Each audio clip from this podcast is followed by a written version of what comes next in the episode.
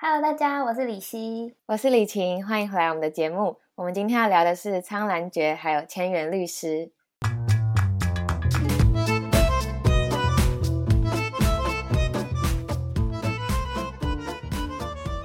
好，那我们要开始今天的主题之前呢，我们想要先小小的安利一首歌给大家，也就是 K-pop 女团 IZ 他们的新歌《Nude》。对，那想要直接听主题讨论的听众朋友，就是欢迎多加利用我们的资讯栏里面的时间轴。总之，我们就是太爱这首歌，所以想要先嗯 跟彼此分享一下，因为我们憋很久都没有跟对方讲我们的感受是什么。嗯，你听完觉得怎么样？我听完之后，就是我要先说，我一直都觉得 IDOL 他们就是 K-pop 界的一股清流。没 错，就他们每次回归都会有好不一样那种全新的风格跟样貌。然后他们的队长田小娟真的是一个很棒的音乐创作人。嗯，继上次回归他们出了超火的 Tomboy 之后，这次又做出一个一出来就爆火的 Nude。嗯，然后我那时候一看 MV 的时候，我就整个眼睛跟耳朵都为之一亮的感觉。真的，就是他们不只有很抓人的旋律，然后又有很美又很有意义的那个视觉内容。嗯哼。然后再加上，我觉得舒华真的超适合金发的，就是你知道，他们他们说这是唯一一次，就是女 idol 换发色之后上热搜，嗯，就是她超适合这个新发型，然后也超适合这个风格，所以我就很为她开心，然后也默默的感到很骄傲，这样。台湾之光，叶舒华，对，继周子瑜之后，对，没错没错，他那时候唱副歌的那个叶山女那边。哦，超赞！我听完之后就已经已经够惊喜，然后他后面竟然还给我唱了一大段歌，你知道我就觉得哇，他真的是超级进步的，嗯，进步超多，然后他的美貌也升级。没错，我超后悔没有录一个 reaction，就是我觉得 我每次在听他们的歌，然后看他们 MV，都会有一种拆礼物的感觉，就每分每秒都在期待说下一秒会有什么，下一秒会有什么这样子，嗯。超喜欢他们的那反正他们这次的新歌呢，就是以玛丽莲梦露为灵感，然后去致敬他的一个作品。嗯嗯嗯。然后我就有去看，就是迪卡上面的一些网友的解析，感觉内容有点像是在回应，呃，把他们物化然后性感化的这些凝视，然后同时也是以一个就是比较健康的心态去面对他们自己最原始然后最真实的样貌。嗯，总之就是一个又好听，然后传达的讯息又很棒的一首歌。对，而且他们 MV 里面真的致敬了很多经典的那些电影画面啊，然后还有一本玛丽莲梦露读过的书，然后好像是象征性性别平权之类的。嗯哼，就我稍微去看一下 MV 剪辑了，但是我自己在自己第一次看 MV 的时候，印象最深刻是他们有致敬街头艺术家 Banksy 的一幕，不知道大家有没有印象？他一幕是。一句话什么 draw a luxury nude 之后，然后他有一幅画被那个碎纸机碎成一半，嗯哼，就是那一幕其实就是 Banksy 这个街头艺术家他很经典的一个事件。然后因为刚好我这这学期有一门课就有看到 Banksy 的纪录片，所以我想说可以跟大家稍微简介一下这个背景，嗯。是 Banksy，他是一个反战、反资本又反伊朗的街头艺术家。就他不想要为了金钱而去创作，他希望他自己的作品是给所有人的，所有平民百姓的，就不只是给那些在伊朗里面的人。就他不希望他自己的创作是有门槛的，嗯，所以他才选择在街头上作画。但是因为他后来变得实在是太有名了，然后他画就变得很贵，然后被嗯那些伊朗拿去拍卖。所以在那个拍卖会上，当他有一幅很有名的画，就是一个小女孩拿着气球那幅画被成功拍卖那一瞬间，他就操作了一个不知道什么机关，然后就把那幅画碎成了一半。嗯，就是表达他对这一切很不屑的一个态度。嗯哼。可是很讽刺的是，他做了这个行为之后，那幅画的价值又增值了，就变得更贵了，因为大家觉得哇，太经典的一个瞬间了。对这个概念，对，所以我就觉得。他把这个事件融入到他的 MV 里面，就是也是一个很有趣的结合。嗯，对啊，就很像是他用艺术去表达艺术被商业化的这个批判，但同时他又还是一个作品，一个商品。嗯哼，嗯哼，对，然后会觉得哇，这样的东西能够放在 K-pop 里面这样的信息，真的很酷又很勇敢，然后也让这首歌变得更特别。没错，没错。我觉得 I 的歌如果要选三首最爱的，一定有它。真的，但不知道以后他们会不会再出更厉害的东西哦？真的很期待他们未来的发展。嗯，好啦，今天就是简短的安利一下我们的爱团，然后也欢迎大家，不是啊，就是也大家也可以多多 去支持这个女团，然后去听听他们的新歌、他们的新专辑。OK，没错。好，那我们就进呃正式进入今天的主题吧。我们今天要聊的两部剧呢，分别是呃上个月爆红的陆剧《苍兰诀》，还有现正热播的韩剧《千元律师》。那因为我没有看过《苍兰诀》，然后李晴她没有看过《千元律师》，所以接下来呢，我们就会分别的向对方介绍自己看过的剧，然后会从这这两部剧集里面延伸一些相关的议题来做讨论。所以这个大概就是我们今天节目的架构。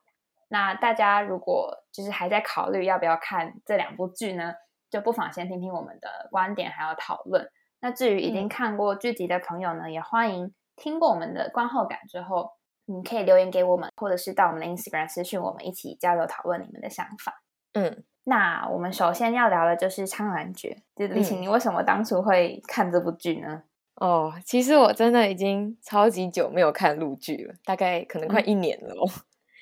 然后我会点开《苍兰诀》，是因为我前阵子一直看到很多在 IG 上的朋友们分享这部剧，而且都是好评，然后我就开始对它产生一些好奇心，因为我对陆剧就是会有一点保持着犹疑的态度，怕又被雷到 这样。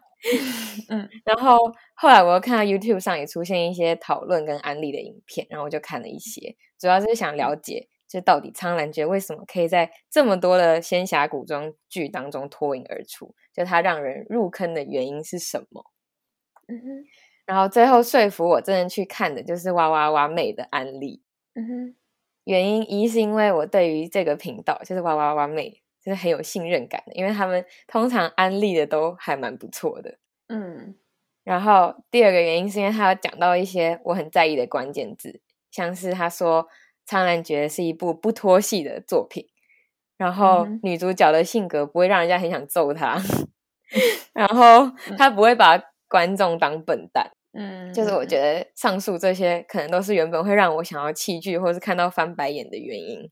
嗯，所以当我听到《苍兰诀》它没有这些缺点的时候，我就迫不及待的点开了。然后在看完之后，我也觉得它的确就是没有脱戏的问题，然后女主角性格也是讨喜的。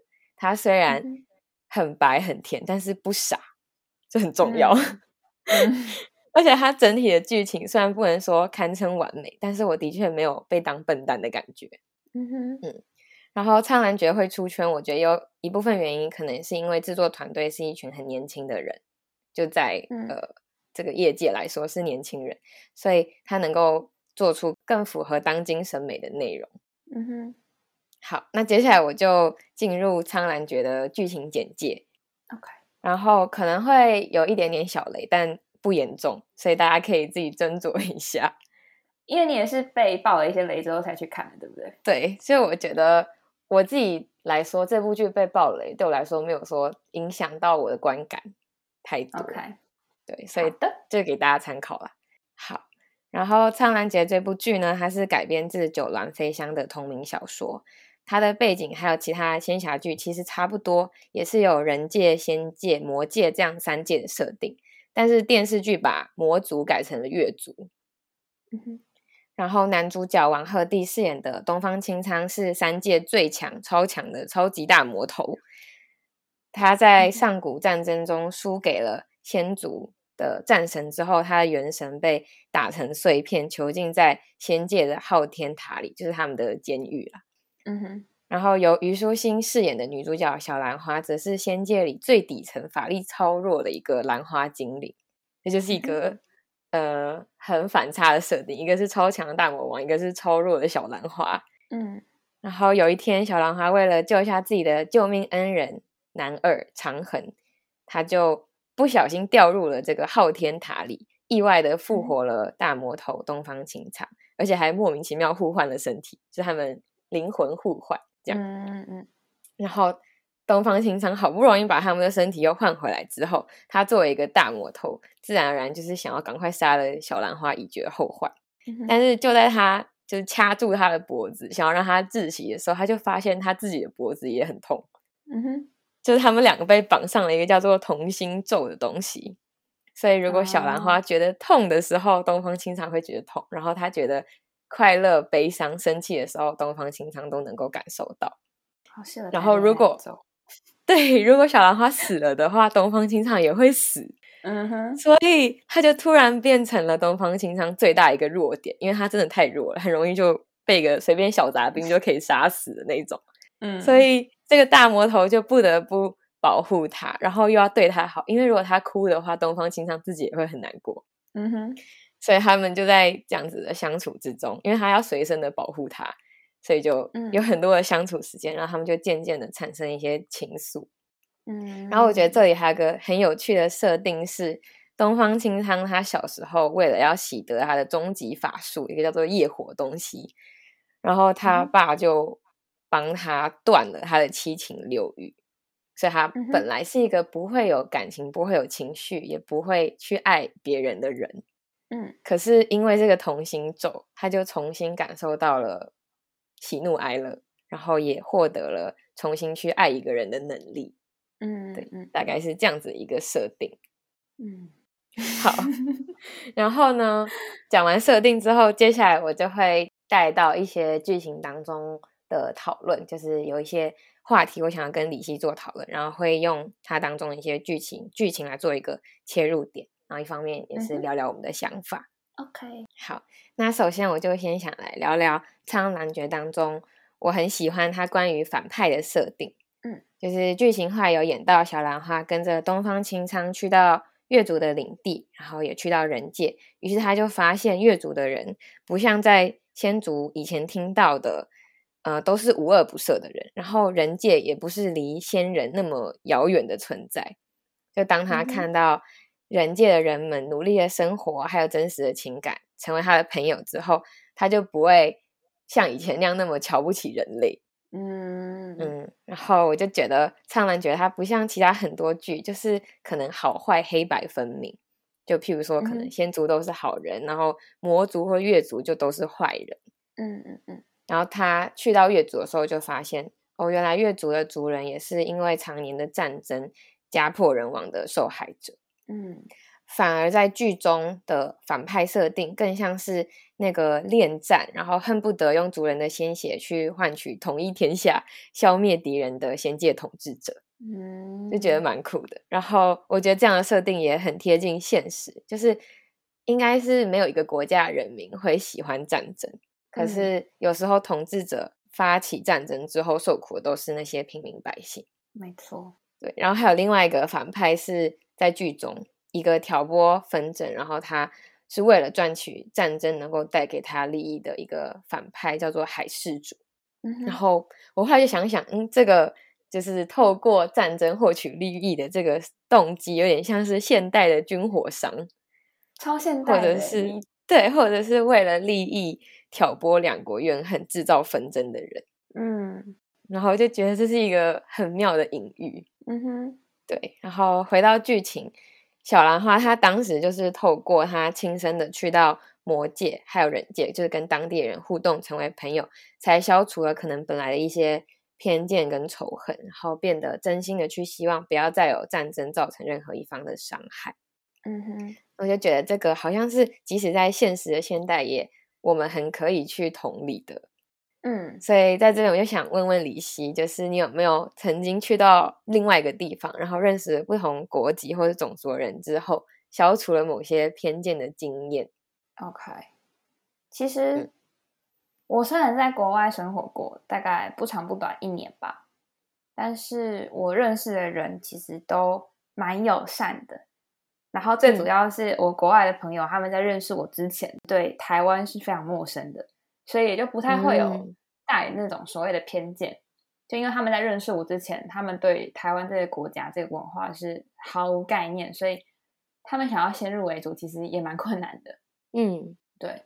所以在呃关于种族啊、国籍之间，我其实没有太多这样子的感受。对，但我确实去曾经去了一个地方，然后遇到了一群跟我完全不一样的人，然后我在就是三个月之后呢，还算成功的消除了他们对我的偏见。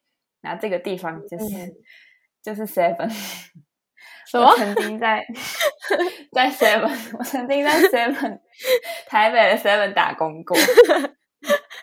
嗯，然后里面的老鸟呢，就是个个都是又厌世，然后又世故，总之就是负能量超爆表的一个工作环境。嗯，对。然后我就属于就是看起来不经世事的的样子，说自己天真有点害羞，但就是一个看起来就是一个很菜鸟的人啊。然后，嗯，回想起来呢，我我确实就是一个没有被污染过的样子过去那边上班的。所以一开始他们其实对我超级有戒心，然后其实也不太想花时间教我，就感觉就觉得我可能很弱，两天就会辞职的那个样子，超没族。对，对，嗯。那总之呢，我就是属于那种不是学习能力最快，然后也不是超级可靠的那种，我自己其实很清楚。但是因为我态度真的超级好，就是对同事对客人好，然后对那些同事也都非常非常的呃，就是。该道歉道歉，然后该忙的时候要帮忙之类的，这样子。嗯，所以后来那些同事其实也对我改观了吧？就虽然说有些还是懒得鸟我，然后呃，还是觉得没有必要跟我变得热络。但是之前对我凶到爆的有一些同事，他们其实就会默默的开始照顾我，就是像是呃帮我留饭啊，然后帮我收拾我的烂摊子，或者是。甚至有一个女生，她后来还就是主动帮我编我的头发之类的，就很照顾。哦，好温馨的画面。对啊，所以我觉得也算是某种，就是因为相处，所以消除了偏见的经验。嗯，很酷哎，等于你是反向消除了别人对你的偏见。对，没错。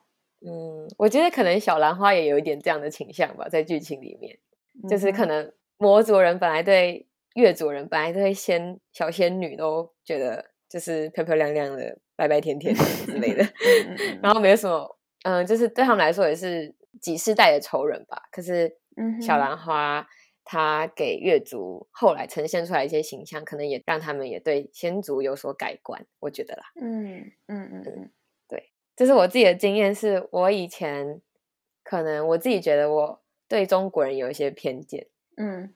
我不知道其他台湾人会不会这样，就是可能小时候看很多新闻或者什么的，就是可能有点就是会一直骂陆客啊，或者是加上台湾跟中国本来政治关系就是蛮紧张的，嗯，然后就一直有一种被欺负的感觉，然后这样的情绪就不小心就带到了中国人身上，嗯，对，然后后来我就在出国的时候就遇到对我很好的一个中国的姐姐，嗯哼。然后就到现在还是很感谢她，就是她让我在那边有一个小小的归属感吧。然后她还帮我翻译，就是 之类的。就那时候我语言能力什么都很差，然后就对我很好。老师讲什么，他就帮我翻译成中文，然后再把我的话翻译成嗯别的语言，这样。所以我就觉得他真的对我很好。然后从此之后，我就对中国人完全的改观了。嗯，我会觉得可能以后就是。会有一种政治归政治，但是我们可以可我们可能可以去讨厌中共这个政权，可是不要去讨厌全部的中国人。嗯嗯，对，就是如果说我们讨厌中国人，中国人讨厌我们，然后可能这样子的仇恨就会变得跟《苍兰诀》里面一样，就好像我们本来就是要，就是我们就是要消灭彼此的存在那种感觉。没错没错，然后战争就会变得更合理化。觉得这样子是很不好的，所以身为一个台湾人，我就是我觉得我们就是 对，不要去讨厌中国人嗯，对。然后第二个话题，我想要聊的是关于一个不被祝福的爱情该不该要的问题。嗯，讲起来好像很庞大，就是在《苍兰诀》的剧情里啊，小兰花曾经也有过这样子的挣扎。嗯哼，因为先祖跟魔族就是万年的仇人嘛，所以他跟东方青苍的感情就是被众人反对的。嗯，所以当他遇到这个问题的时候，他那个时候在人界，他就有一个好姐妹叫做谢婉清，然后他就问她说：“我有一个朋友，他很喜欢一个人，然后那个人也喜欢他，可是他们两家人是世仇，那他们应不应该在一起呢？然后当时谢婉清就回答她说，她觉得真爱真的是很可贵、很难得才能够遇到的，所以不应该要轻易的放弃。然后两个人应该要共同去面对这个问题，努力的克服。嗯哼。然后这件事，我觉得就谢婉清的这个回馈作为剧情，是我觉得是很好的。然后他们后来的发展的确也是共同的去面对了这个问题。嗯。所以作为剧情，我就觉得很好，因为不会让人家看得很虐。就是 你知道，如果对，你知道如果男女主角就是因为别人不支持他们，他们就他们就就是分开的话，对，就很想叫他们不要这样，就是不要因为外界的反对就分开嘛。对啊，所以我觉得作为剧情来说，就是是一个很理想又很勇敢的选择。嗯，可是如果回到我们自己身上。在现实当中，真的可能吗？或是我们真的会想要这样做吗？嗯哼。所以我想要问李希，就是如果我们面对了一段不被祝福的爱情，不管那个是可能家人的反对啊，或者是社会价值、舆论或者其他因素，你会选择坚持那个真爱吗？或者是选择放弃呢？我觉得是第一很重要，是看我有多想要，跟我有多爱吧。嗯。如果我觉得好像只是哦玩玩，那那就是放弃好像也没什么 玩玩玩。但如果今天真的是一个很重要，然后我真的非常非常爱的人的话，我觉得一起去克服的这个态度是要出来的，就是这是一种对自己负责的态度吧，就是为自己的生命做决定。没错，所以我觉得这个勇气是很必要的。对，但是嗯，如果真的是现实一点来看，因为对我来说，家人。其实永远是我的第一顺位，嗯，所以我其实不太会想要做让他们担心或者是失望的事情，嗯，但是其实我会对家人有这么高度的信任呢，不是因为我会一直委屈自己，反而是因为他们给我很大的自由跟支持，然后我跟家人的三观什么的其实也蛮合的，所以，嗯，我通常会他们和他们在同一个阵线。然后我就觉得说，其实我一旦有家人的支持，其他人就是社会啊，或是 I don't know，就是公司什么之类的，再怎么反对我，其实都不会很 care。嗯，那这样很好哎，就是感觉如果你想要的爱情，他们也会支持你。啊，对，确实，你只要有他们的支持，就可以获得你需要的勇气。确实是这样，就感觉很棒。嗯哼，对啊，然后。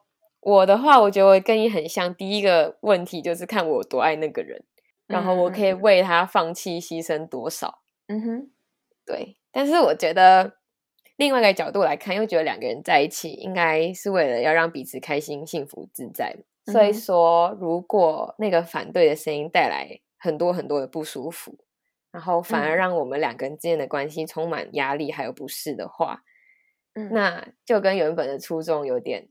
相互矛盾嗯嗯嗯，所以我就觉得，在这样的情况下，如果那个反对的声音对我们影响很大，那也许我们就没办法自在幸福的在一起。那也许分开就是一个更好的选择。嗯，我觉得确实很看说那个外力因素是什么，对对对对对，还是就是你可能是不是换个城市就可以改善，还是就是你在地球上都没有办法得到祝福？嗯嗯，当然，我觉得最好的。情况应该就是，也许会有解决方法，可以就是消除或是缓解那个反对的声音。嗯哼，对啊，像是以前，譬如说，可能同性婚姻也是不被祝福，但是渐渐最来也越来越好了。嗯哼，对，也许也是会有这样子一个改变跟契机，让本来不被祝福的爱情，就是变得比较没有那么嗯激烈，反对没有那么激烈。其实那时候在举例这个题目的时候，你不是提到爷孙恋吗？对，那是我随便讲的。我只是说，我觉得这件事情让我很深刻的反省自己，说其实有时候我也会是那个所谓的社会舆论，因为对于这件事情，我还是会觉得有点 OK，就是对我来说就是有点呃，我要想一下，我办法这么这么不带任何眼光、有色眼光的去接受他们的爱情。就如果我身边有这样的状况。那对啊，就是这件事情是我自己很需要，很需要自己有发现到，我其实也会，嗯，在不知不觉中变成别人的压力。好像是，尤其是那种明星的爱情，就是又更常被大家各种讨论。对，就如果一个，你比如说一个女明星嫁给一个不太帅的土豪，然后大家就会觉得，你知道吗？你这个为钱献身的女人之类的。对，就毕竟都不是当事人啊，所以我觉得尊重真的很重要。嗯，对啊，我们最后一个话题刚好就是要聊这个尊重的问题。OK。那我就接着讲喽。OK OK，就是在苍兰诀中，后来他们就是为了要克服这个反对的声音，当时就是小兰花还有东方青苍，为了要让月主人认可他们的爱情，就是要经受一些试炼跟惩罚。嗯，然后当时东方青苍就是听到他的主人各种声音，叫小兰花要要被关到一个地方，然后。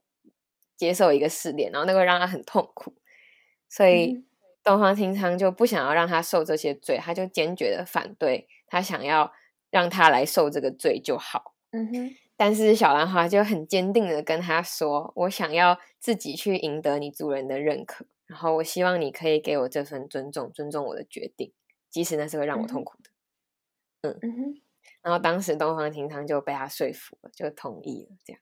嗯，然后我就感觉这件事情在现代爱情关系里也是很常见的问题。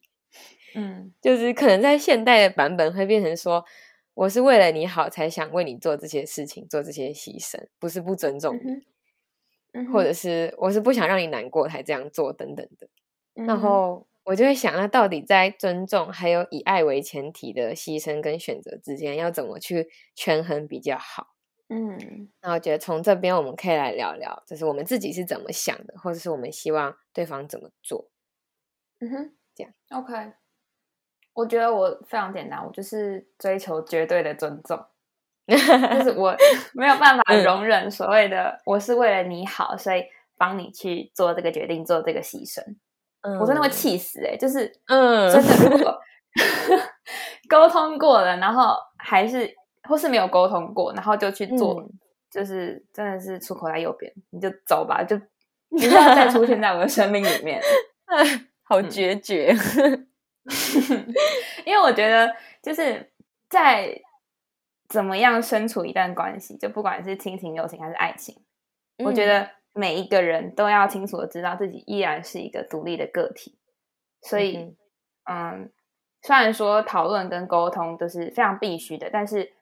我觉得每个人都不应该去越界的去干预对方的生命，然后我觉得那样子的没有得到尊重跟同意的牺牲是完全没有意义的。嗯，因为这样子有点像是他替我判断我能不能，我有没有能力去面对这件事情。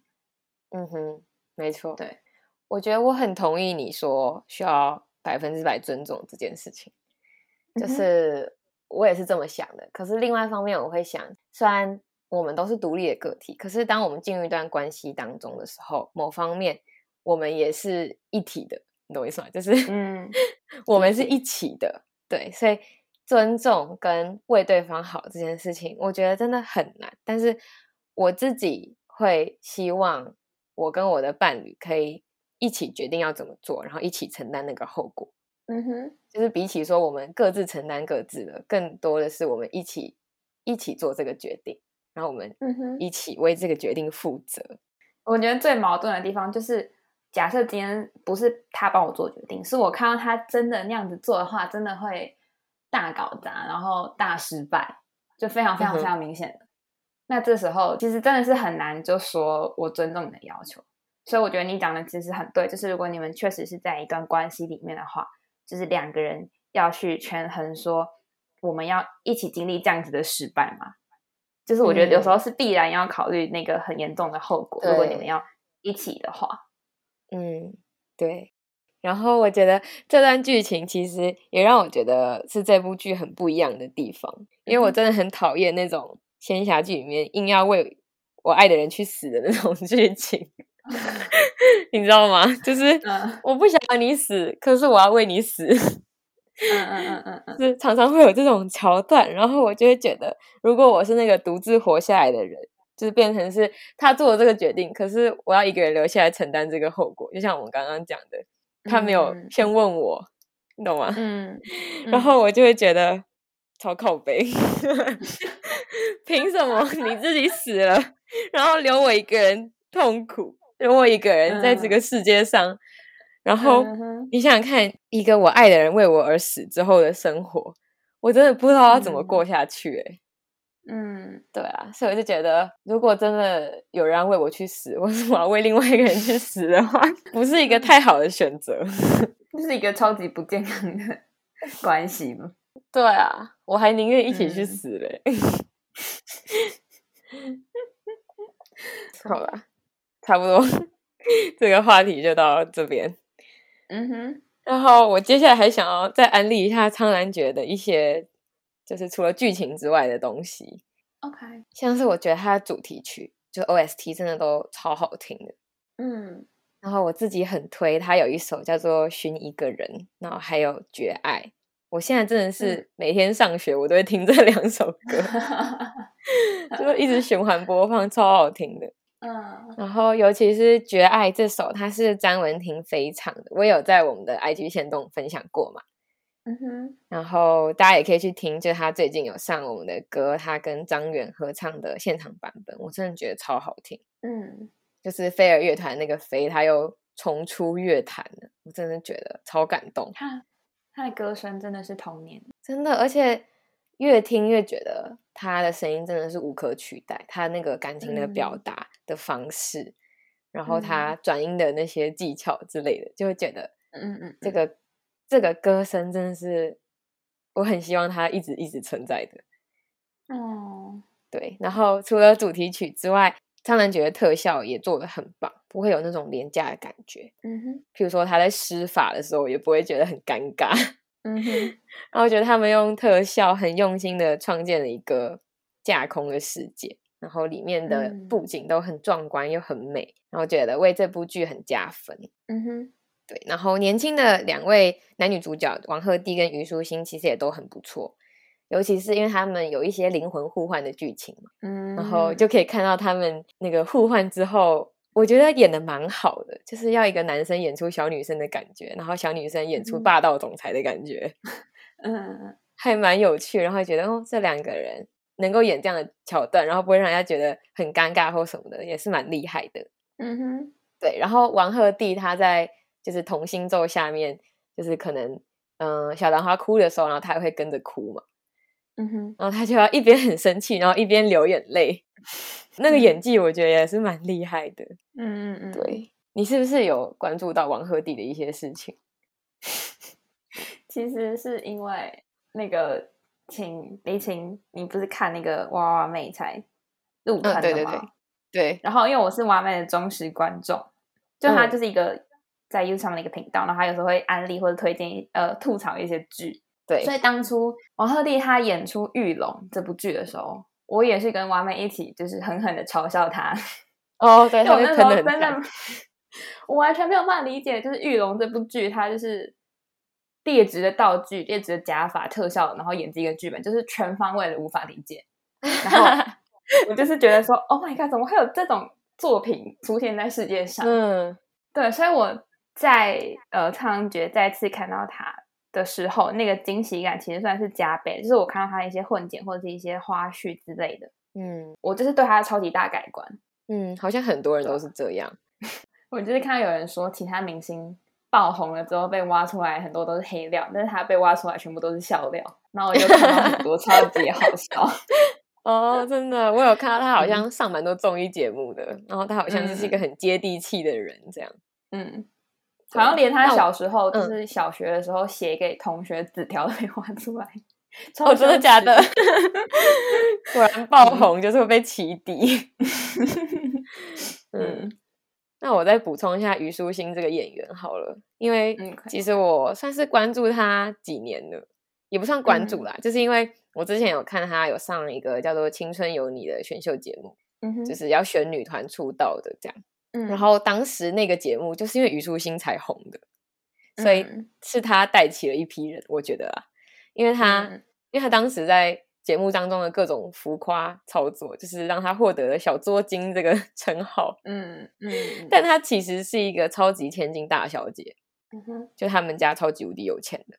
但是他本身又是一个性格很好的人，虽然他第一眼看到的时候会觉得这个人很作很浮夸，可是越看越会觉得他性格很好，三观很正，而且对朋友都很好，情商也很高，然后又是一个很努力的演员，这样，嗯嗯，所以我就觉得他是一个还蛮值得，就是大家可以去关注的演员，这样，就小小安利一下啦。对，嗯嗯 嗯，然后其实我后来又有去看了苍兰诀的小说。嗯，好像迷妹，就是 因为我就有看到很多评论说，嗯，这部剧改编的很好，跟小说差很多，可是又让人家觉得，嗯，小说粉也不会生气这样。嗯，然后我就去看了，对我就去看小说，到底他改了多少，改了怎么样，是不是真的改的那么好？嗯哼，然后我就觉得，呃，我不确定他这样子改是不是说很好，但我觉得他电视剧播起来。看起来是好的，所以应该就是一个好的改编吧。虽然跟小说很不一样，嗯，对。然后我觉得他这样的不一样有一个很好的好处，就是你即使在看完电视剧之后再看小说，也不会有一种你都被雷光的感觉哦。然后你先看小说再看电视剧也会有惊喜，嗯嗯嗯，对。所以看过电视剧的朋友，我其实蛮推荐大家去看小说，我觉得也是蛮好看。它是那种幽默，然后又蛮甜的。然后又有一点就是甜虐又幽默的文风，这样。OK，好，那我最后再总结一下《苍兰诀》这部剧，就是虽然我觉得它很难说它是一部神剧，因为它就题材来说，它还是比较偏向偶像仙侠爽片的嘛，就是很满足观众的少女心，然后也很具有娱乐感的内容。嗯，但我觉得他在这一个类型片里面是做的很好的，就是刚刚说，不管是在小说的改编上啊，特效、音乐或是演员，在这一类型片里面都是很突出的。嗯哼，然后他在内容上也有带到一些刚刚我们讨论到一些可能比较符合当代、能够感同身受的话题。嗯，所以我就觉得他能够收获这么多的好评，不是没有原因的。嗯哼，所以就很推荐还没有看过的听众朋友们，可以赶快入坑这部《苍兰诀》。这样，等我目前的剧全部都追追完之后，我就会赶快去看。有被大家安利到？有被我安利到吗？有被你安利到。我觉得虽然它总共有三十六集，算是还蛮长的，但它一集也只有大概四十分钟。嗯，所以看下来可能就跟两部韩剧差不多。OK，嗯，对，了解。好。那我们苍兰诀讨论就差不多到这边。那我们接着就来聊聊李希近期看的《千元律师》。OK，那李希，你要不要先来讲一下为什么你会看这部剧，还有它是一个什么样的内容？好，那这部剧呢，相信就是有在关注韩剧，尤其是 Disney Plus 上面韩剧的听众朋友都会注意到，就是它近期非常的热门，然后好评如潮这样子，然后。这部剧它的主演是南宫珉跟金智恩，就我只能说，我完全就是为了南宫珉去看的。我记得你有说过，你超喜欢南宫珉。对，不熟悉这位演员的，就是听众朋友可以去听我们第五集的节目。对，我们在安利，就我在安利金科长的时候，有呃非常简短的介绍过他。那总而言之呢，南宫珉就是一个演技好，然后他专门接一堆剧本很赞的大男主爽剧的一个演员。嗯，然后就像是之前那个金科长嘛，然后金牌救援啊、杰米医生之类的，都是非常出色的作品。好，回归正题的话呢，我其实是原本不打算看《千元律师》，因为呃，早在我们聊《黑化律师》的时候吧，就是第八集嘛，我们第八集的录音的时候。我那时候其实就已经对律政剧审美疲劳到一个不行，因为我真的受够法律，就是感觉一年内都不会想要再看人家演律师。我们录的节目里面也超多律政剧的，感觉已经占了五十趴的内容，对，很夸张，很夸张，没错，对，嗯，但我就真的是一个 极度没有底线的人，因为我就看到是男公民嘛，然后我又看到那个破十几的收视率。我就还是很没有骨气的点开来看合理合。理。那我就稍微来做一下剧情简介好了，因为这部剧它的整部剧的架构其实非常的简单，它主要就是在讲一个著名的律师事务所老板他的孙女叫做白玛丽，然后呢，他因为要通过爷爷对自己法律事业上面的磨练，所以他就被迫去到一间破破烂烂的律师事务所实习。嗯，呃，这个律呃这个破破烂烂的事务所的代表呢，就是本剧的男主角，然后大家都叫他千元律师，因为他无论是什么 case，他都只收委托人一千韩元的费用，也就相当于台币二十三块，太少了吧？时薪都不到，对。非常非常低廉的价格，然后，嗯，这个千元律师呢，他除了这样子看起来非常正义，然后非常英雄式的一个千元的设定呢，他另外一个特点就是没有他处理不了的 case。我靠，好棒的设定哦！对，但是大家不用担心，就是就算你知道他会赢，但是在看剧的时候也不会觉得没有动力，因为就编剧他总是会有办法去创造一个看起来就是很没救的局面。所以观众的注意力反而不会停留在这个必赢的结果，而是会对过程啊，或是怎么样破解这个死局的呃方法感到好奇跟感到期待。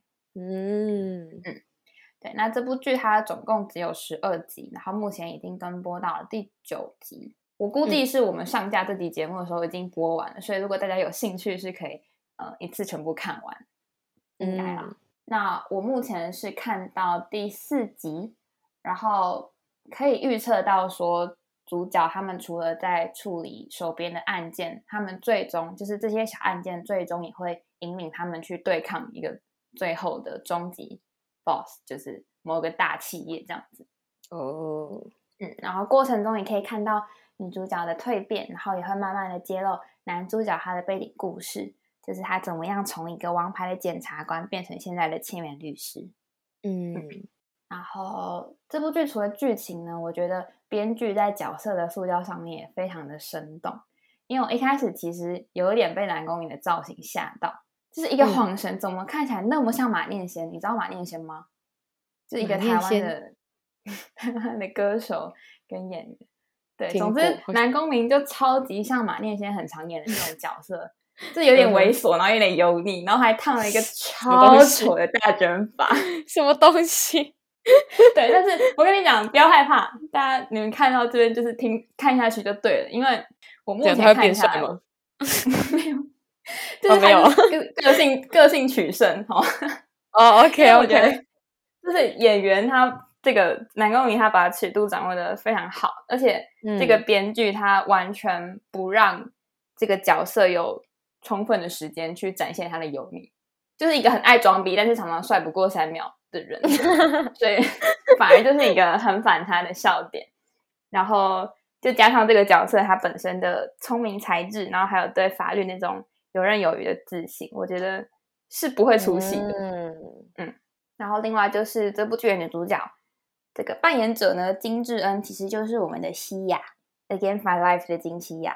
哦，你还记得她吗？记得记得，对，那他这边就是饰演一个有点蛮横，但是心地善良，而且业务能力很强的一个呃律师事务所的千金律师。然后他虽然 对，没错，他在这边呢看起来就是跟 Again 法来很不一样，他就是很拽，然后胜负欲又很强。但是我觉得很可爱的是，他完全就是一个可以用激将法来操控的人，就非常可爱，很好笑。就属于那种一开始可能会觉得他到底在拽个屁，但是又会越看越可爱的角色。嗯嗯，好，那呃，关于我给这部剧的评价，我会留到讨论的最后，因为我其实想要先跟李晴聊聊成为英雄然后改变社会的这个题目。嗯，因为我跟你说，千人律师他有一个大家可以发现，他有一个很重要的核心就是评价的正义。就这个律师呢，他企图用他自己的才才能。然后还有这个便宜的委托费，来为社会带来一点不一样，对。但是我今天要呃要讨论的不是这个概念的可行性，或者是我们对这个概念的想法，我反而比较想要就是延伸来聊聊二十二岁的我们对于改变社会，然后让世界变得更好的这个理想，嗯，我们的态度跟看法是什么？因为我会想要聊这个话题，是因为我们两个在高二的时候，完全就是超级。热衷你知道社会运动啊什么之类的，anyway，总之十七岁的时候，我就是对一个对世界充满很多热情，然后很积极的想要参与一些改变社会的计划啊什么之类。然后我当时就是觉得钱不是我生命意义的所在，嗯，就我反而是极度的向往那种没有没日没夜，然后和志同道合的人一起去创造美好价值的那种热血的感觉。嗯嗯嗯。但是过了四五年的社会生活，不要说摧摧残哈，就是现实的磨练，我就是变得很不一样。所以我想问你的是，你觉得你十七岁的理想和现在相比有什么改变，或者是哪里有始终如一都是很坚定的？嗯，你刚刚讲到我们十七岁的时候曾经是很热血的青年嘛，嗯哼，然后我印象很深刻是，你记得我们之前要一起学学生会的时候。然后 那天我们不是在学校操场绕了两个小时吧？就是永远记得，就是散步散步，然后一边散步一边聊了好多我们自己对学校社会的理想跟自己的期许。那我们最后就把它集结成了一个社学生会的章程，对吧？我没记错吧？嗯嗯。那时候我就感觉我们特别的棒，就是充满了希望、充满了力量的感觉。嗯，然后那个时候我真的是迫不及待，想要赶快长大，然后去为社会做更多的、更多的事情。嗯哼，然后我就记得那个时候那那个阶段了，我有一句给自己的鼓励是：很多人可能会说，如果能够轻松的过日子，为什么不？但是我想说的是，如果能让这个世界成为一个更好的、更美好的地方，为什么不去做？嗯，就那样的一句话。然后，好十七岁哦，现在讲起来觉得有点。害羞，但是很神奇的是，当时很多大人都很喜欢这句话，就是我好像分享到脸书还是什么的，反正就有一些大人就觉得哇，这个小女孩好有冲劲，好有理想。然后如果有更多人这么想，而且愿意这么做，那是不是这个世界真的能够越来越好呢？嗯哼，对，然后大概就是这样。然后后来呢，我的这个想法就差不多持续到了大概十九岁左右吧。可能就跟你一样，我觉得我离社会现实还有经济压力，未来的经济压力又更近了一步。那我就觉得我的理想泡泡就有点破掉了。嗯，不是有点，就是破掉了。然后，嗯，一方面是因为我怀疑我自己到底有没有能力能够做到些什么。然后另一方面，我觉得我也变得更加的实际。比起我想要做到什么改变，我可能更多的会是去考虑。我想要怎么样的未来生活？然后为了那样子的生活，我要做什么样的工作？我的薪水要到多少？嗯哼，类似这些的考量。所以到现在，我就不会再自认为我是一个理想派的人，就我不是那种一心想要为社会贡献的人。嗯嗯。但是，但是我也不觉得那个十七岁的我已经彻底的死了。嗯，就我觉得我心中应该。还是抱有着那颗小小的种子，嗯哼，就是如果我未来成为一个足够自信、有力量的人的时候，我觉得我不会去拒绝能够让这个世界更好那样子的机会。嗯，对，所以现在我的理想就有点像是我贴在我笔垫上的一句话，又是一句话，就是成为厉害的普通人。我觉得这应该是我近期的理想状态吧，就是不用成为一个英雄或是大人物，但是我就想要去过一个让我自己能够满意的生活，然后对得起我自己还有爱我的人那样子的生活。嗯哼，所以回到这个题目，我觉得每个阶段啦，大家应该都会去在意不同的事情吧，就是会有不同的目标跟理想，然后我觉得。这是一个蛮自然而然就会发生的变化，不是说一定老了就失去了初心，或者是年轻的时候就是不懂事。嗯哼，我觉得人应该很难一辈子都始终如一，或者是彻底改变曾经的理想，就是两个极端好像都有点难。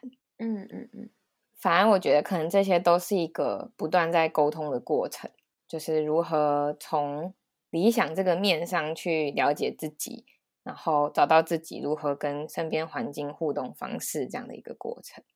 虽然我才二十二岁，也不太好下什么结论，但这就是我目前的想法。就是我觉得每个人都可以有自己的选择，但是我会想要鼓励大家的事情是，就是嗯，努力去做让自己心服口服、心满意足的一些决定，就不管那个是为了更好的社会，为了自己的生活品质，或者是为了爱的人。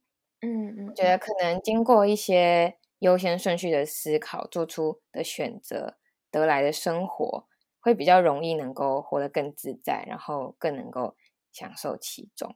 然后我觉得在这个点上，在这个。做自己选择的这个点上，我是跟十七岁的我有所共识的，就这一点我是没有变的。嗯嗯，那李希你呢？哦，我觉得你讲的很很对，就是对到我内心所想，真的，就是因为我觉得我们改变的那个曲线其实蛮相近的。我们两个会有这个 podcast，其实是最初最初是我们十七岁的时候一起写了一份报告，然后。从那个时候开始，我们决定要一起做某件事情，对吧？嗯，然后这件事情从原本的要对社会有很多的贡献的事情，到现在是变成这样子的一个 podcast。所以我是觉得你刚刚讲的你的历程，其实都是我的心声吧。因为我从很热血的那个人，那个少女，变成就我刚才讲的，我其实，在 Seven 跟一群很厌世的人工作。嗯，然后他们那时候是用一种非常不友善，然后非常不耐烦的方式在带我。最初最初的时候，嗯，对。然后我后来一度也忘记保持自己的初心、自己的同理心，我差一点就是用那样子同款的不耐烦去带新人，因为我当下就有一个感觉，就 是大家都是这样走过来的，我都忙死了，凭什么要耐心的帮你收拾残局，或是耐心的去教你？嗯，然后这个念头就是出来一下下，然后我。我就意识到很不对劲，我下班的时候就就在想说，怎么才一个多月，我已经变成这种烂人。总之，我就是觉得说，我努力的不要被这个世界改变就已经够难了，我根本就没有其他的心力去改变这个世界。这是我，我觉得这是我进入半进入社会上到的第一课。我很懂，当然这跟就是对工作环境其实有很大的关系嘛。我毕竟是在一个很不友善的环境里面，对，但是我觉得。可能也因为我后来搬到台北，然后就是渐渐感受到了钱，我我很需要有一定的财力，嗯，所以我现在就是感觉我因为到了台北，所以感觉到要好好赚钱，以后才可以享受当富婆的快乐，所以就 种种的一切，就让我慢慢的遗忘了当初那种热血的感觉，嗯，对，但是我我也跟你一样，我其实在心里。很清楚的知道那个种子它还在，嗯，就是当时候到了，我能我有能力去做点什么的时候，我一样会出手，但是它就不是我现在生活的重心跟主要的目标。没错，我们还是要先把自己顾好嘛，才能够顾别人。重要，没 错，没错。对啊，但是我在看《亲人律师》的时候，好像又再次的。感受到那种我当初为什么会这么想要去付出一份心力的那种感觉，因为男主角就是一个 bug 嘛，他就是有办法在最糟的情境里面去打最好的牌，所以当时有一段我印象很深刻的剧情，就是那个白玛丽那个女主角呢，她跑去找男主角以前的同事抱怨，就说男主角他又在发疯，就他又搞了一个鸟事要我来解决这样子，然后那个男主的前同事呢，他的第一个反应却是说，哦。那一定会非常的有趣，就觉得哦，很期待，就一定会很好玩的那种那种心情。然后我就当下就觉得说，我以前其实是因为觉得有趣，所以才想要投身到那些很热血的事业里面。嗯，所以就是看了这部剧，提醒到我说，让世界变得更好，不应该是一个让人身心俱疲的事情，反而应该要很有趣。嗯，对啊，我觉得。想要对别人好，想要让我们身处的环境更好，是一个人很自然而然就会产生的欲望。我不觉得人性本恶是真的。嗯哼，我觉得人人作为群居的动物，会想要让大家都好，这样我我也才会更好。嗯哼，我是这样想啦，所以嗯，我觉得可能是某种结构。或体质之类的问题，让这件事情变得很困难。所以，我们光是要保有这个想法，好像就已经很困难了。所以，大家就会说，年轻人很热血，长大之后就知道了啦。嗯嗯嗯嗯嗯，对啊，就觉得你刚刚讲的一点，我其实很有很共鸣，就是你说到长大后开始怀疑自己是不是真的有能力去改变这个社会这个现况。嗯哼，就是毕竟当你在你所想要改变的这个领域有足够的能力的时候，才有本钱去说大，就是才有本钱去说我想要做出改变，才有一个立足点。对，而且我觉得啦，就是有时候，就是因为我是在大学里面是社会科学科的人，然后你知道读社会科学科人，尤其是在国外大学，就会有很多那种很热血的青年，对于社会充满批判，嗯，然后就会组织很多抗议活动啊，等等等，嗯，然后我也跟我朋友讨论过，就是有些时候他们组织的东西，他们自己也不是完全的了解。然后我会觉得这落入一个很尴尬的情况，就是你知道他们的心出发点是好的，可是当你对一个问题不够了解，却想要出手的时候，你带来的结果不一定是好的。没错，对，所以我觉得就是要有能足够的能力跟足够的信心，足够了解去做出那个想要的改变也是很重要。然后自己也要很清楚说，我们所谓的更好是什么，是迈向哪一个方向，就是这件事情是我们自己的那种。自以为是，还是真的能够让我们关心的这群人、这个地方，或是这个议题变得有所提升之类的？对，嗯，所以信念感跟能力，还有理性跟感性都是非常必要的。对啊，好啦，那我们的讨论就先到一个段落。所以说回《千元律师》这部剧呢，我必须说，它虽然是好看的，然后节奏也非常的明快，但是跟南宫明以往的剧比起来，我觉得其实没有那么的出色，就是整个剧情的走向有一点老套，然后小案件算是有惊喜，然后他们这个就是说他解套的方式有时候会跳出法条的框架来思考，那这个部分确实会让观众觉得眼前一亮。但是我觉得这样子的惊喜呢，在法律题材的剧里面是一个必要的条件，因为不会有人想要去看一个普通观众都可以破解的案子。对，那其实我不太确定这个跟我最近看太多法律题材的剧有没有关系。嗯，总而言之呢，我觉得就是一部可圈可点的剧，就它虽然不会变成我人生的爱剧，但确实是好看。然后角色互动也很温馨、很可爱，然后有时候也蛮好笑的，就属于说我今天录完还是会继续看下去的。了解，了解。嗯，没错。那我今天在节目的最后呢？其实想要小小的安利大家去看南宫明主演的另外一部剧，就是二零一九年播出的《金牌救援》。就是因为现在我们录音的时候是那个世界杯棒球赛在进行中，虽然我不知道节目上架的时候打完了没，但是如果大家想要沾染一点那种球赛氛围的话呢，是可以去看这部剧。那这部剧它就是在讲述南宫明他如何重整了一个濒临解散的垫底球队。让他们重新获得冠军，就是非常的热血。然后像我一样完全不懂棒球规则的观众，也是可以非常轻松的享受。然后看完之后，就会真的突然很想要了解棒球，很想要看球赛。嗯，因为在就是这部剧里面，观众就可以看到这个球团是如何在南宫明这个角色的带领之下呢，关关难过关关过。而且他因为不是律政剧，所以就可以期待法律法条以外的解方，就是比如说。要怎么样用有限的经费预算去签到一个很优秀的球员之类的，很酷诶，很少看到棒球题材的剧。嗯哼，对。总之，我最近重新看了一遍，因为我内容其实全部忘光，但是重新看我依然是欲罢不能。而且我还发现一件非常惊人的事情，就是金牌救援的女主角呢，竟然就是我们的非常律师云武，真的假的？